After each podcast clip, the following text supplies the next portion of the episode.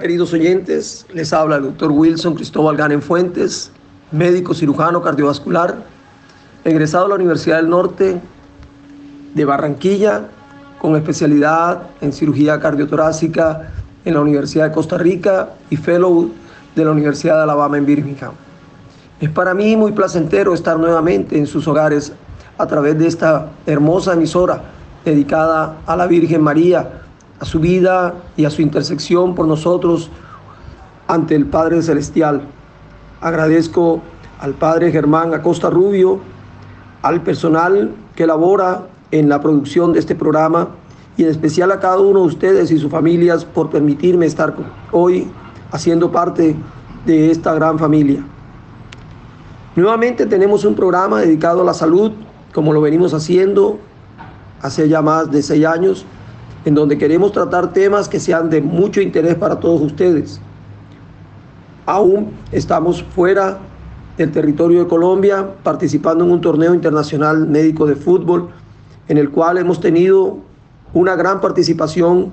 y orgullosos estamos de haber pertenecido a este equipo que sacó los colores de Colombia en alto. Tengo conmigo a un colega que hace parte de esta pasión del fútbol y es también uno de los jugadores de la selección Colombia. Es el doctor Ricardo Arteta Molina, cirujano egresado en pregrado de la Universidad del Norte y con eh, su título de cirujano general de la Universidad de Cartagena. Actualmente labora en, el Hospital de la Universidad del Norte, en la Clínica de la Policía y es profesor de pregrado de la Universidad del Norte y de posgrado de la Universidad Libre de Barranquilla. Bienvenido a esta emisora, Ricardo. Es para mí muy grato poder tenerte al lado y poder discutir o conversar acerca de temas de salud contigo. Wilson y a todos los oyentes de esta emisora. Sí, estamos acá eh, compartiendo pues de esta pasión del fútbol y gracias a Dios hemos tenido una buena participación. Bueno, te he invitado porque quiero tocar un tema como cirujano que eres acerca del el dolor abdominal. Saber que es una de las eh, mayores eh, consultas que se hacen a eh, una urgencia. El dolor abdominal, ¿quién de nosotros no lo ha tenido? Y este dolor abdominal en algunos momentos termina con una cirugía abierta o con una laparoscopia y quiero conocer un poquito acerca más de, esta, de la presentación y, el origen que conlleva que se nos presente un dolor abdominal. ¿Qué, qué nos puedes tú eh, decir acerca de esto? Bueno, para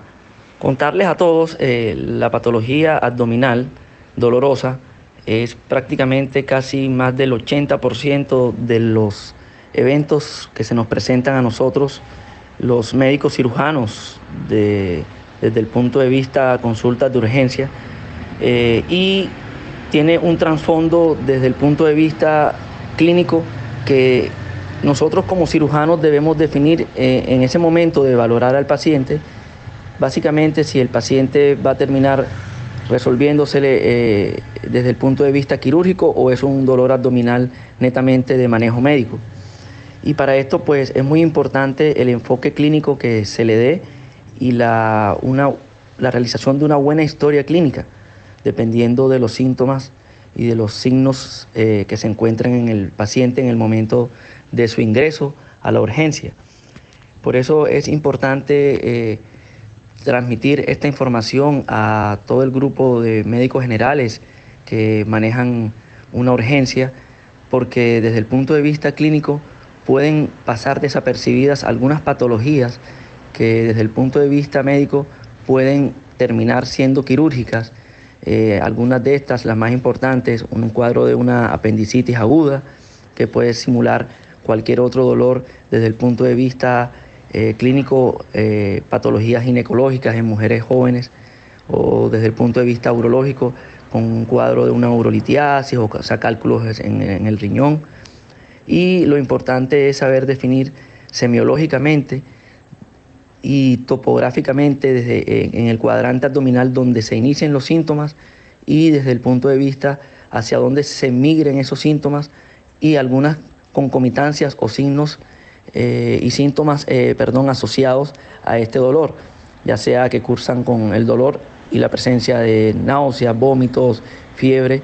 Y es importante eh, tener la ayuda pues, de, de, algunas pruebas diagnósticas y paraclínicas como son estudios de sangre, imágenes como ecografías o tomografías en última instancia. Este dolor abdominal o este, esta patología que nos refiere, la apendicitis aguda, se presenta en cualquier edad o tiene algo que, que uno debe estar alerta de acuerdo a la edad que uno tenga.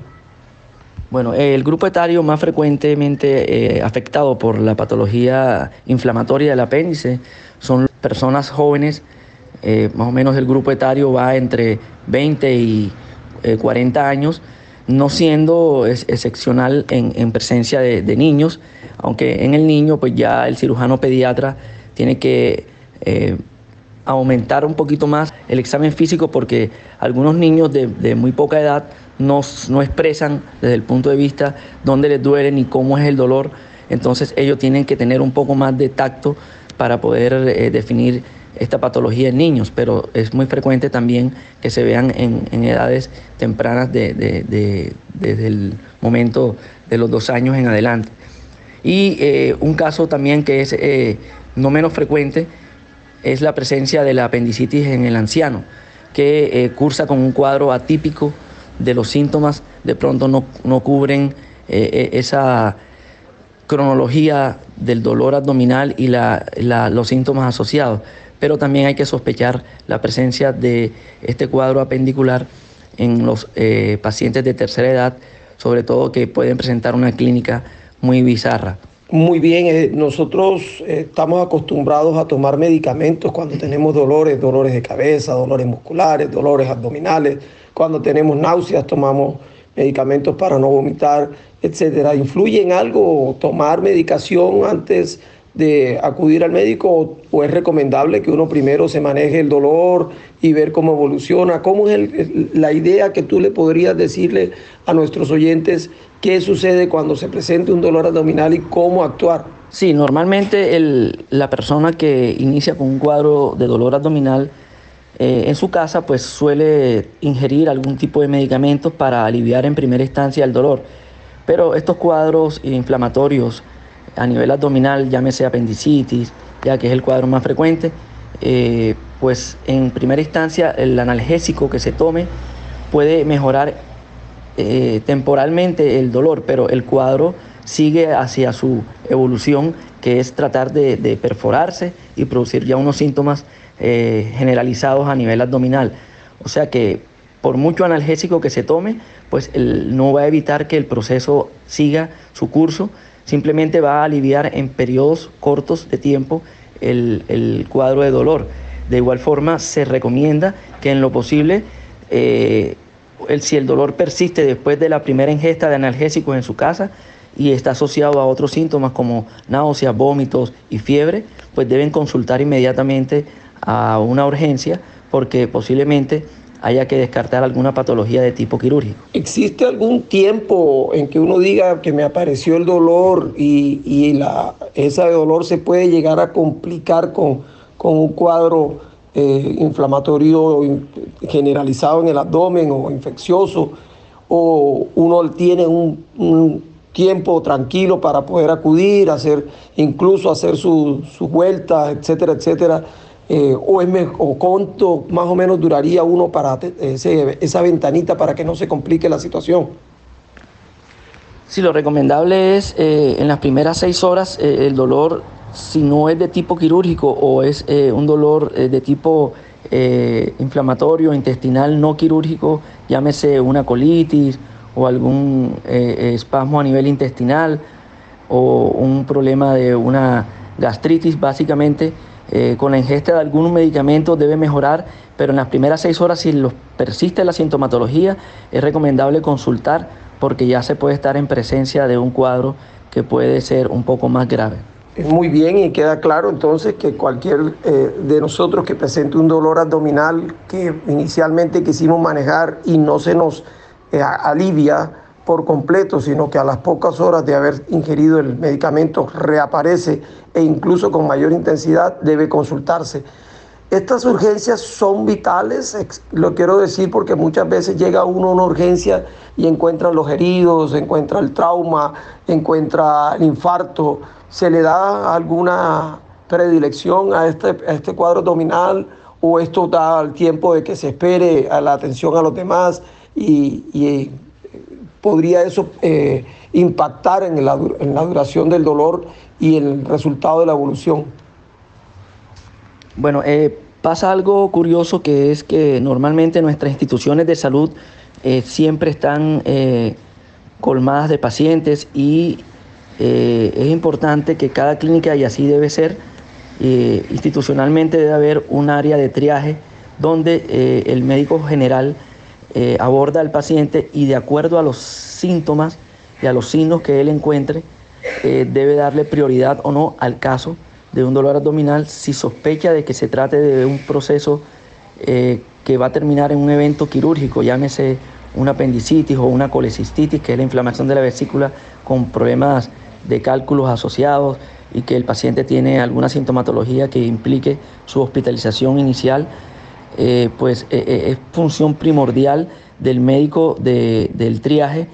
seleccionar a ese tipo de pacientes que pueden ser candidatos a presentar algún tipo de proceso inflamatorio de carácter prioritario para poder justificar su hospitalización en primera instancia o de inmediatamente solicitar una valoración por el cirujano de turno para que éste sea quien decida si este cuadro eh, está eh, encaminado hacia un proceso quirúrgico netamente de urgencia o no. Existen otras enfermedades que pueden también presentarse con dolor abdominal y que terminen en cirugía, aparte de estas dos que nos acabas de mencionar, la inflamación del apéndice y la inflamación de la vesícula. Sí, hay un sinnúmero de patologías que pueden terminar siendo quirúrgicas, eh, pues desde el punto de vista abdominal, eh, en su mayor parte, eh, en la parte del abdomen, encontramos prácticamente todo el tubo digestivo y dentro de esto hay un grupo de patologías inflamatorias del colon que se llaman diverticulitis. La diverticulitis es la presencia de unas alteraciones a nivel de la pared del colon que son eh, o tienen forma de saculaciones y que éstas pueden presentar en algún momento como una de sus complicaciones una perforación. Se pueden inflamar, se pueden perforar, pueden sangrar o pueden presentar algún cuadro obstructivo del intestino. Eh, cualquiera de estas eh, complicaciones puede ser eh, propensa a terminar en un evento quirúrgico, de acuerdo a los hallazgos clínicos que el paciente presenta en el momento. también hay otras patologías de tipo perforativo, además de la apendicitis, que pueden ser el caso muy frecuente también encontrar úlceras del estómago que se perforan y dan un cuadro muy florido de algunos signos clínicos que son quirúrgicos de inmediato. Si estos eh, signos o, hallazgos al examen físico no son bien eh, examinados, pueden pasar desapercibidos y puede eh, mandarse al paciente incluso para la casa con un problema de tipo perforativo a nivel intestinal y el paciente regresar ya un poco complicado y ya el pronóstico cambia un poco. Estamos aquí en su programa Salud Corporal, Salud Espiritual. Vamos a hacer una breve pausa, no sin antes seguir agradeciéndole a la Virgen que intercede por nosotros y al Creador que nos da la vida para que podamos tener buena salud y gozar con calidad de vida nuestros años. Hacemos una pausa musical y retornamos en unos minutos.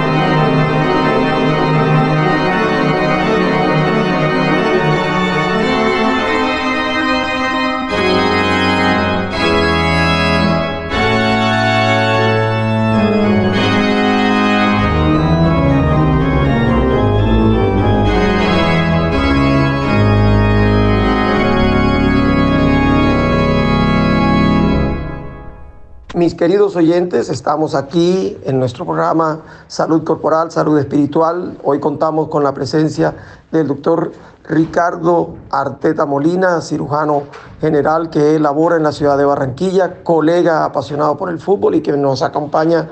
en esta eh, venida hasta Europa para participar en el Campeonato Mundial. Estamos tocando un tema muy, muy bonito eh, relacionado con el dolor abdominal que debe tenernos alerta en todo momento cuando se nos presente para evitar situaciones que de pronto no sean muy eh, convenientes para nosotros. Queremos seguir acerca, una vez conocidos eh, los síntomas, ¿qué sucede, doctor eh, Arteta, cuando nosotros llegamos al hospital y el médico, como usted dice, del triage, sospecha que puede ser un dolor abdominal y le llaman a usted como cirujano de turno? Qué viene para uno como paciente en ese eh, tiempo que va a durar hasta que usted tome la decisión de intervenir. Bueno, eh, es importante siempre mantener informado al paciente acerca de su condición médica y el motivo por el cual eh, él está en la institución. Entonces, desde el punto de vista médico, el paciente que se sospecha cualquier entidad quirúrgica debe ser evaluado exhaustivamente por el cirujano y buscar desde el punto de vista abdominal signos que indiquen que estamos en presencia de alguna patología de carácter quirúrgico.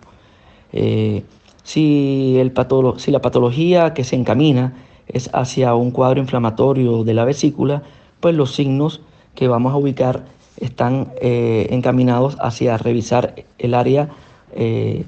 anatómica donde se encuentra ubicado la vesícula. Entonces eh, hay algunas eh, ayudas diagnósticas para ubicar si el problema o confirmar ya la, certeza diagnóstica de si en verdad estamos en presencia de un proceso inflamatorio de la vesícula y eh, vamos entonces como cirujanos a tener estas ayudas imagenológicas como es la realización de una ecografía abdominal donde vamos a a esperar que el radiólogo ubique este órgano eh, desde el punto de vista ecográfico y nos dé eh, el diagnóstico de una inflamación de la pared de la vesícula y la presencia de cálculos en su interior. Entonces, ya una vez eh, hecho o confirmado el diagnóstico desde el punto de vista ecográfico, pues nosotros tenemos la potestad, de acuerdo a la clínica del paciente, en decidir si le iniciamos manejo médico temporalmente y lo preparamos para un procedimiento quirúrgico porque desde, desde el punto de vista eh, tratamiento quirúrgico para la vesícula con cuadros inflamatorios, el, tratamiento o el eh, gol estándar es la realización de, la extirpación de la vesícula, lo que llamamos nosotros la colecistectomía,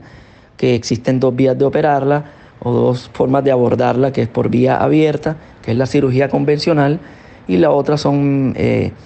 técnicas eh, ya más avanzadas con, el uso del laparoscópico eh, para poder eh, utilizar incisiones pequeñas con el mismo objetivo de utilización de una cámara y de unos instrumentos especiales para poder extraer la vesícula enferma. Bueno, desde el punto de vista, si el cirujano enfoca el cuadro hacia un proceso inflamatorio apendicular, con los signos clásicos del apéndice que se ubican hacia el cuadrante inferior derecho del abdomen, pues el tratamiento único para esto es la realización de la extirpación del órgano afectado, en este caso el apéndice, y ya estaremos sometiendo al paciente a una cirugía que consiste en realizar eh, una incisión a, a nivel del cuadrante inferior derecho y extraer el órgano afectado, en este caso el apéndice. Mm, si encontramos eh, otras patologías, como habíamos comentado hace un rato, que es procesos inflamatorios del colon, en el caso de los divertículos perforados,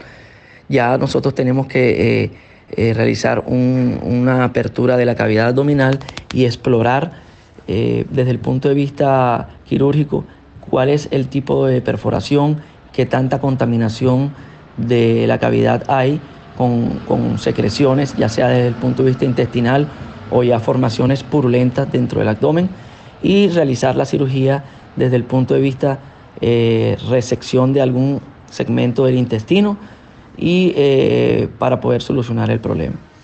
Existen las otras patologías que son perforativas del estómago o de cualquier segmento del intestino y estas eh, también eh, la cirugía por la presencia de signos clásicos en el abdomen que el cirujano a ciencia cierta debe ubicar en el examen físico inicial. existen ayudas diagnósticas también desde el punto de vista de imágenes que son algunas radiografías que se toman del abdomen en diferentes posiciones del paciente, donde nosotros vamos a ubicar eh, eh, la presencia de aire libre de, en cavidad abdominal, o sea, un aire que está por fuera del tubo digestivo, implica de que hay algún segmento de este que se perforó y está eh, expulsando ese gas hacia la cavidad abdominal, y eso es de manejo netamente quirúrgico. existen otras imágenes más eh, avanzadas como son las tomografías o lo que uno llama el TAC abdominal, que este nos ayuda también a ciencia cierta a ubicar específicamente eh, el problema eh, en el abdomen y nos va a, a, expresar con mucha más exactitud el órgano comprometido, si tiene algún proceso inflamatorio o si tiene algún proceso de alguna masa o algún componente diferente que no podíamos ubicar desde el punto de vista ecográfico o desde el punto de vista radiografías. Uno ve cuando entra a, las urgencias que enseguida le van haciendo exámenes de sangre, exámenes de orina. ¿Esto tiene alguna eh, influencia en la toma de decisiones, la toma, el resultado de los exámenes que a uno le toman o simplemente se hacen como una rutina en, el ingreso a la urgencia? Sí, las ayudas de paraclínicos como son los exámenes de sangre y de orina son básicamente eh, eh, mandatorios en todo paciente que llega con un dolor abdominal, desde el punto de vista de que eh, el dolor abdominal asociado a algunos cambios en, las células blancas, por decirlo así, en los glóbulos blancos, con algunas alteraciones hacia el, aumento en, el conteo de estos glóbulos blancos, implica de que posiblemente haya algo asociado con, características inflamatorias dentro del abdomen, aunque puede haber desde el punto de vista si hay alguna otra patología inflamatoria en otra parte del cuerpo, igualmente los, lo que llamamos uno los leucocitos se van a aumentar en, el, en el reporte de este examen sanguíneo. Pero de todos modos es una ayuda complementaria para poder ir sumando puntos a ir buscando un diagnóstico eh, eh, eficaz y poder eh, determinar a ver si esto nos ayuda o no a definir una conducta quirúrgica. Un examen de orina, pues netamente, pues puede ayudarnos a orientarnos a si hay alguna patología inflamatoria del, del tracto urinario o si hay presencia de sangre en la orina, que va más un poquito enfocado hacia pacientes que tienen presencia de cálculos en, en el tracto urinario, o si hay procesos inflamatorios asociados a nivel de la vejiga o, nos pueden hacer un diagnóstico diferencial de una patología urinaria de manejo médico o, descartar eh, eh, al, al, cabo rato de, obtener resultado de un examen de orina que el proceso no está en el apéndice, sino en un cálculo ureteral. Perfecto, ya entendemos un poquito cuál es la dinámica al ingresar a la urgencia para poder llegar a un diagnóstico de la patología eh, abdominal. Acá me hacen una pregunta y es que si existe algún síntoma que nos haga sospechar más allá del dolor abdominal que sí estamos ante un evento que puede llegar a terminar en una cirugía. ¿Existe algo que nos pueda decir, ojo, que esto ya es más que simplemente un dolor abdominal? Pues sí, eh, eh, los dolores eh, abdominales a veces comienzan insidiosos, hay dolores de tipo ardor, de tipo punzada. Generalmente los, los dolores abdominales quirúrgicos se van ubicando con el pasar de las horas hacia el órgano afectado. En el caso de una apendicitis, el dolor puede ser inicialmente eh, eh, lo que llaman en la boca del estómago, o sea, en el cuadrante del, superior del, abdomen, y este puede ir migrando hacia, el, hacia el cuadrante inferior derecho. Entonces, todos estos síntomas Tú dices, me inició el dolor acá arriba, luego migró hacia la parte inferior derecha, asociado a vómito y a, fiebre. Entonces ya es un unos signos eh, que, nos deben alertar como, como pacientes para nosotros eh, poder ir definiendo de que este dolor va adquiriendo un nombre, por decirlo así, y un diagnóstico sugestivo de un posible proceso apendicular. Eh, la presencia de, dolores eh, como de tipo inflamación del páncreas, el paciente se, se, expresa que el dolor se le pasa hacia la espalda, el de la vesícula puede pasársele hacia el hombro derecho, son, son irradiaciones de los dolores y esto nos puede ir como encaminando hacia algún tipo de patología desde el punto de vista quirúrgico. Muy, muy clara la explicación que estamos recibiendo de parte del doctor Ricardo Arteta en relación a lo que es el dolor abdominal. Eh, me cabe más dudas eh, al respecto de eh, la presencia del dolor. Si yo soy un paciente que crónicamente estoy teniendo problemas con el colon y se me presentan dolores con mucha frecuencia, ¿Qué, puedo yo decir? Hey, esto no es igual a lo que yo tenía y debo consultar a la urgencia porque hay muchas personas que sufren del colon y están, se acostumbran a tener el dolor abdominal. Sí, en la patología del colon pues eh, existe una enfermedad que es lo que comúnmente conocemos como el síndrome de colon irritable. Este síndrome de colon irritable es un diagnóstico que se hace por descartes cuando desde el punto de vista clínico no encontramos nada que explique el dolor y desde el punto de vista imágenes, ya sea tomografía, colonoscopia, exámenes de sangre, eh, exámenes de materia fecal. O sea, no hay nada que indique que hay algo que esté explicando el dolor y desde el punto de vista de imágenes descartamos cualquier evento que esté explicando el dolor, entonces le echamos la culpa a la funcionalidad o a la función, el funcionamiento del colon y decimos que es un colon irritable. Pero si este dolor se sale del patrón normal, del mismo episodio que, venimos sufriendo día a día, ya eh, expresa eh, un, dolor más insidioso, se ubica en algún sitio específico, se asocia con, fiebre o algún otro síntoma asociado gastrointestinal como vómitos, eh, deposiciones líquidas. Entonces ya tenemos que ir más allá y no quedarnos con el simple diagnóstico de colon irritable. Y para eso están las ayudas diagnósticas que mencionábamos, como una tomografía o en el caso de que el médico especialista ordene un estudio eh, a través de la luz del intestino, como es una colonoscopia, para ubicar a ver si hay alguna patología asociada a este síndrome de colon irritable. Eh, doctor, ¿hay alguna recomendación que usted le haga a los pacientes que presenten dolor abdominal para que ellos este, lo lleven a cabo mientras están haciéndose los estudios? ¿Usted recomienda algo en especial si yo tengo un dolor abdominal y voy a ir a la urgencia? Sí, eh, la idea es que durante, eh, estando en la urgencia,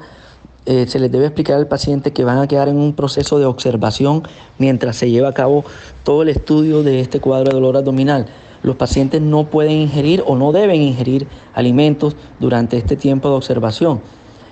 Ya que en cualquier momento, si se define algún evento quirúrgico, el paciente está contraindicado tener el estómago lleno y, evitar pues de esa forma que no sea ser podido llevar a cirugía en forma inmediata, sino que tocaría esperar unas horas a que haga su vaciamiento gástrico para poder ser sometido a un acto anestésico y así evitar un proceso de broncoaspiración durante el procedimiento. Muchas gracias. Hay pacientes que abusan de los antibióticos y usted habla que estos son procesos inflamatorios. Los antibióticos no podrían ayudar al paciente mientras, pongamos, se encuentre fuera de la ciudad y, no pueda consultar, está de paseo y quiera durar un poco más. ¿El uso de antibióticos previo a que se llegue a la urgencia tiene alguna validez? Bueno, la, bueno, la idea no es eh, someter al paciente a ingerir antibióticos. Eh, así a libre demanda, ya que pues eh, el uso inadecuado de estos medicamentos pues van a alterar eh, primero la flora intestinal y segundo va a haber una resistencia a, las, a, las, bacterias eh, con el tiempo porque van a, estar sometidos constantemente al uso de antibióticos inadecuados. ya estando intrahospitalariamente es el, el médico especialista quien ordena o no el uso de antibióticos si estamos en presencia de un proceso inflamatorio apendicular y ya está definido el diagnóstico, pues se debe iniciar unos eh, antibióticos eh, preoperatorios y de acuerdo a los hallazgos intraoperatorios, si el proceso estaba asociado a una peritonitis o la presencia de pus en la cavidad abdominal, entonces ya recibirá un manejo de eh, varios días de tratamiento ya con un fin terapéutico. Muchísimas gracias, doctor, por esas explicaciones. Estamos aquí en Radio María, en nuestro programa Salud Corporal, Salud Espiritual, recordándole a todos los oyentes que Radio María vive de, de la ayuda que nosotros le brindamos, de nuestros corazones eh, bondadosos. Sabemos que no tenemos pautas publicitarias, por eso les pido que cuando tengan la oportunidad hagan sus donaciones para que Radio María siga al aire, siga llegando a sus hogares, siga cumpliendo esa misión de la Virgen en la tierra a través de esta emisora. Dentro de pocos minutos estaremos nuevamente con ustedes. Vamos a hacer una nueva pausa musical y ya regresamos.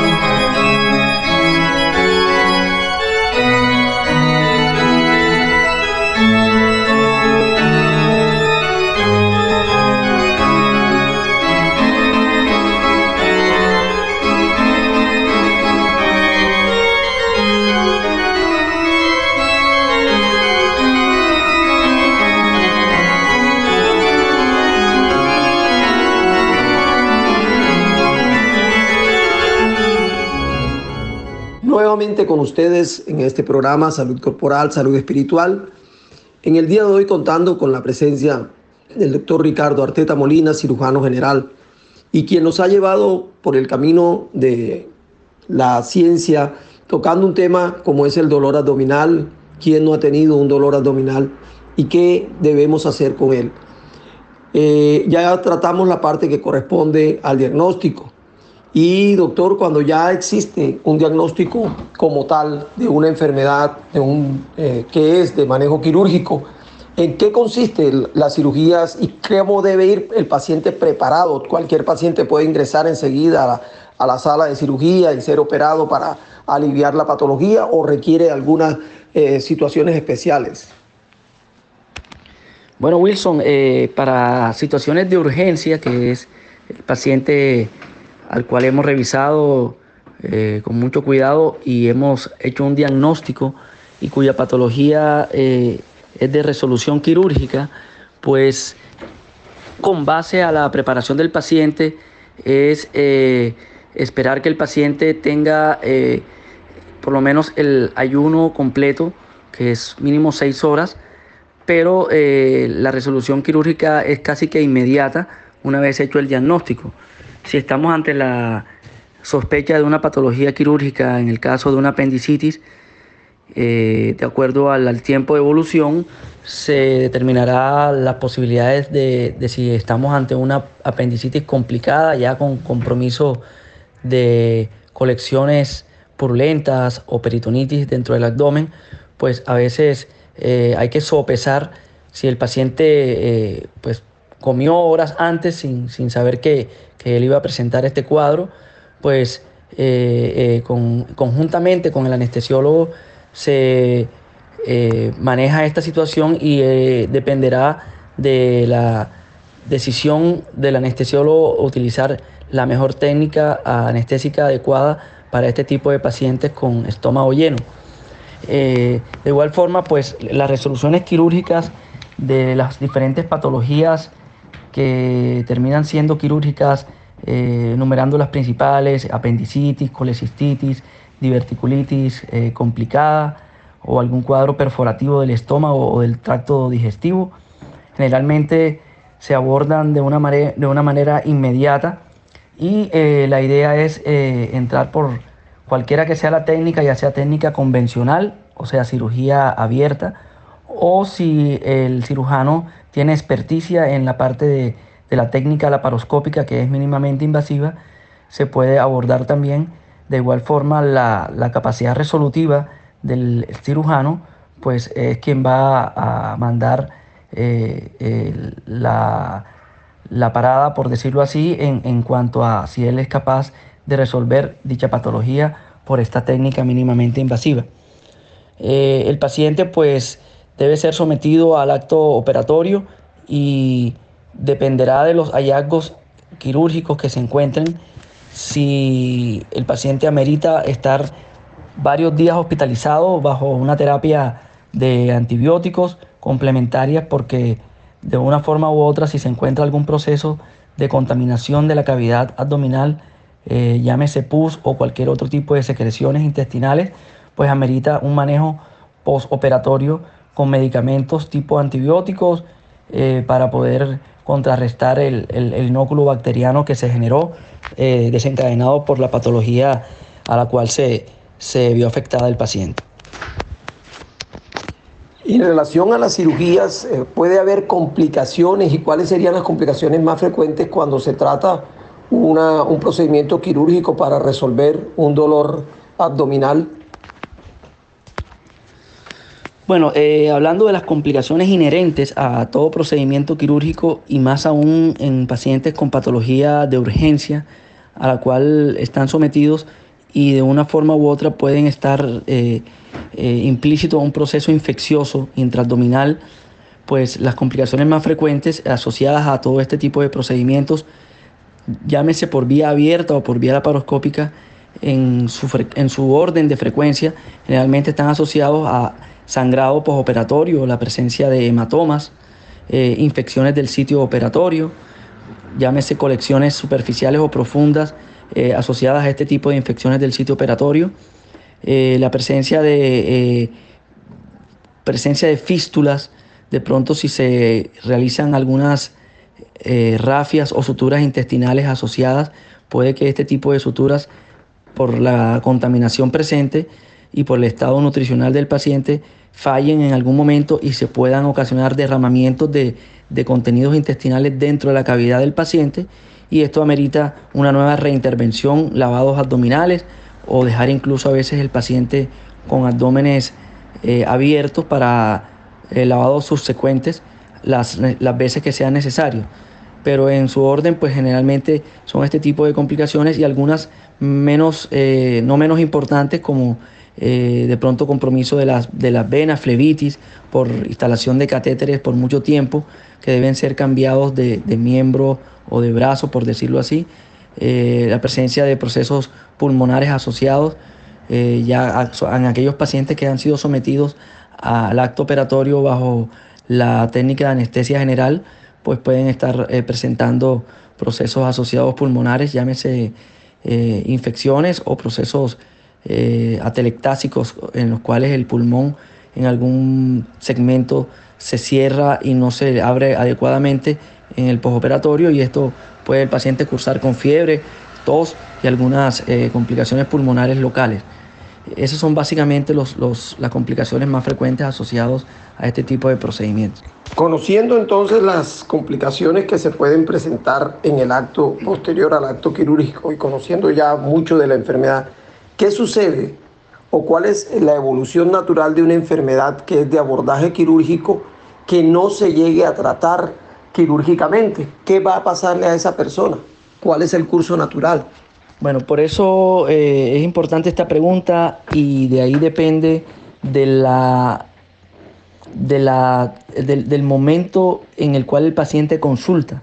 Eh, cuando se inician los síntomas, eh, lo importante es consultar en el mayor tiempo posible porque de acuerdo a la, al menor tiempo posible iniciados los síntomas, porque de acuerdo al tiempo y a la evolución, el proceso que se esté llevando a cabo eh, intraabdominalmente eh, va a depender de una posible complicaciones locales como generar procesos infecciosos locales hasta la perforación del órgano eh, en el cual está implícito la, patología del paciente. Entonces, eh, es importante primero el, consultar lo más rápidamente posible una vez iniciados los síntomas Y, el otro paso a seguir es que debe ser evaluado en una forma eh, idónea y, completa por el profesional que lo recibe en, la urgencia, haciendo énfasis en los principales eh, síntomas que el paciente refiere. Hay que ser muy acucioso en la historia clínica y poder sacar la mayor información que se pueda del paciente y el paciente debe brindar al, médico eh, la mayor información para que el diagnóstico sea lo más certero posible y de esta forma pues eh, poder orientar el tipo de patología y el tratamiento a seguir. Entonces eh, son dos cosas importantes, consultar a, tiempo y el manejo que se le dé a, la, a los, al ingreso del paciente a urgencias y de ahí en adelante el manejo que se le dé de, por parte del especialista, una vez se ha determinado el diagnóstico, si es de tratamiento quirúrgico o es una patología de manejo netamente médico. Doctor Ricardo, eh, ha sido muy claro en, en las explicaciones que nos has dado. Creo que ha sido de mucha utilidad para cada uno de los oyentes eh, al revisar este tema del dolor abdominal agudo. Eh, de pronto sería bueno saber qué limitaciones quedan a un paciente operado, qué, qué tiempo de incapacidades hay que dar aproximadamente o tiene uno para volver a trabajar, si hay que tener alguna dieta especial, si hay que tener algún cuidado especial en nuestras labores cotidianas, una vez que uno ha sido intervenido por una patología abdominal. ¿Existe algunas recomendaciones especiales para los pacientes operados? Bueno, e, esto va a depender eh, pues del tipo de incisiones que se utilicen en el abdomen, eh, el tamaño de la incisión y el, tipo de, proceso intraabdominal al que fue eh, enfrentado el, paciente. si son casos de apendicitis que están mm, iniciadas desde muy poco tiempo de evolución y solamente hay un proceso localizado, generalmente se abordan por incisiones pequeñas ubicadas al mismo nivel donde están los síntomas, a nivel del cuadrante inferior derecho. Y, si no hay ningún tipo de complicación eh, durante el acto operatorio y los hallazgos son muy sugestivos de un proceso eh, apendicular inicial, eh, pues simplemente la incapacidad va a generar unos 15 o 20 días para poder otra vez volver a, a la actividad normal del día a día. Restricciones de la dieta, pues en procesos de apendicitis, solamente en los primeros días de pronto evitar eh, mucha dieta eh, eh, rica en lácteos y, evitar alimentos que produzcan mucho bolo fecal. Entonces no, no, no, hay mucha restricción con respecto a esto. En patologías ya de tipo colon o procesos ya inflamatorios o, perforativos del intestino grueso, que maneja un poco más de, de compromiso de la materia fecal ya formada, si durante la cirugía hubo mucha contaminación, pues eh, eh, eh, y la incisión fue de, por línea media y es un poco más amplia que se utilizó, pues la incapacidad va a depender de, un poco más de tiempo, aproximadamente 30 días o un poco más, dependiendo del tipo de trabajo que el paciente realice en el, día a día. Las restricciones pues, para, para las patologías eh, resolutivas quirúrgicas del colon, pues eh, son dietas bastante ricas en fibras y deben tomar abundante líquidos y evitar eh, utilizar en la dieta muchos carbohidratos que van a endurecer el bolo fecal. Para patologías resolutivas quirúrgicas de la vesícula, cuando el paciente es sometido a la extracción de la vesícula, se debe evitar los alimentos ricos en grasas y, muchos condimentos para eh, evitar el reflujo del, de la bilis hacia el estómago y eso produce un poco de molestia. Entonces, eh, siempre va a depender del tipo de patología a lo que fue sometido eh, la cirugía del paciente y las recuperaciones van a depender de la incisión, del tamaño y del compromiso de, de la cavidad peritoneal, digamos así, por compromisos peritoneales o peritonitis que haya sido presentado por el paciente. Ricardo, el tiempo de, la radio, así como el de televisión, es muy corto. Ya estamos casi llegando al final del programa. Sin embargo, hay una pregunta que me llega eh, de uno de las personas aquí en el auditorio y es por qué se produce en algunas personas que operan de la cavidad abdominal hernias en ese sitio donde se hicieron las operaciones y a qué se debe esto y, cómo se pueden resolver. Bueno, eh, la presencia de hernias después de procedimientos quirúrgicos en el mismo área operado, eh, pues se conoce con el nombre de eventración. Entonces, estos procesos herniarios eh, ocurren básicamente cuando hay procesos infecciosos asociados y de una forma u otra el material de sutura que se utiliza para el cierre de los tejidos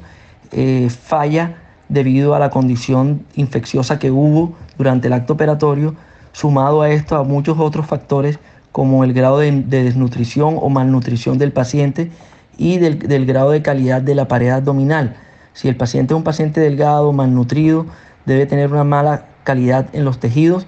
y el tejido que eh, controla el soporte de la pared abdominal, que es la fascia, eh, de pronto es de muy mala calidad, sumado al proceso infeccioso y al, grado de malnutrición que tenga. Además de esto, también los niveles bajos de hemoglobina, que son los que oxigenan los tejidos, también juegan un papel importante para, para el buen cierre y cicatrización de los tejidos. Entonces todos estos procesos generan que las técnicas quirúrgicas fallen de una forma u otra y los tejidos no afronten correctamente y durante el tiempo se desencadenen procesos herniarios secundarios a procedimientos quirúrgicos, llamados eventraciones. Estas eventraciones deben ser resueltas en un segundo tiempo quirúrgico una vez el paciente se recupere de todos estos eh, eh, factores que, a los que él está sometido para poder que tengan eh, una reparación exitosa, incluso utilizando materiales protésicos llamados mallas para poder hacer un buen soporte de la pared abdominal y evitar así la reaparición o recidiva de este tipo de problemas. Muchísimas gracias por todas esas explicaciones, por responder a las preguntas que eh, había creado para ti, aquellas que llegaron por las personas que están acá presentes. Y agradecerte en nombre de la Virgen Santísima, en nombre de Radio María, en nombre de cada uno de los oyentes a donde esta emisora llega a sus hogares, así como en nombre del Padre Germán Acosta Rubio y de todo el equipo de producción, tu presencia en el programa. Ha sido de mucha ayuda, eh, te agradecemos muchísimo y esperamos poder contar en alguna otra oportunidad con tu eh, valiosa información. Te dejo también para que te despidas de, todos los oyentes, eh, dándote, por supuesto, las gracias por tu presencia. Bueno, muchas gracias por tenerme en cuenta y haberme invitado a este programa. Pues siempre estaré presto y a la orden para cualquier tipo de dudas que necesiten y poder ayudar así de esa forma a, a aportar un granito de arena a esta comunidad para que tengan en cuenta todas las recomendaciones que se les dieron y así poder evitar eh, un mayor problema en aquellos pacientes que tengan este tipo de patologías. Queridos oyentes, estamos ya al final del programa agradeciéndole a ustedes por permitirnos llegar a sus hogares. Dios y la Virgen los acompañe y les brinde protección y todo el amor necesario para salir adelante, la fe que se requiere en cada una de las situaciones que vivimos en el día a día. Gracias por escucharnos y por estar ahí. Contamos siempre con la bendición de la Virgen y del Santísimo Padre. Nos escucharíamos en un próximo programa. Dios los guarde.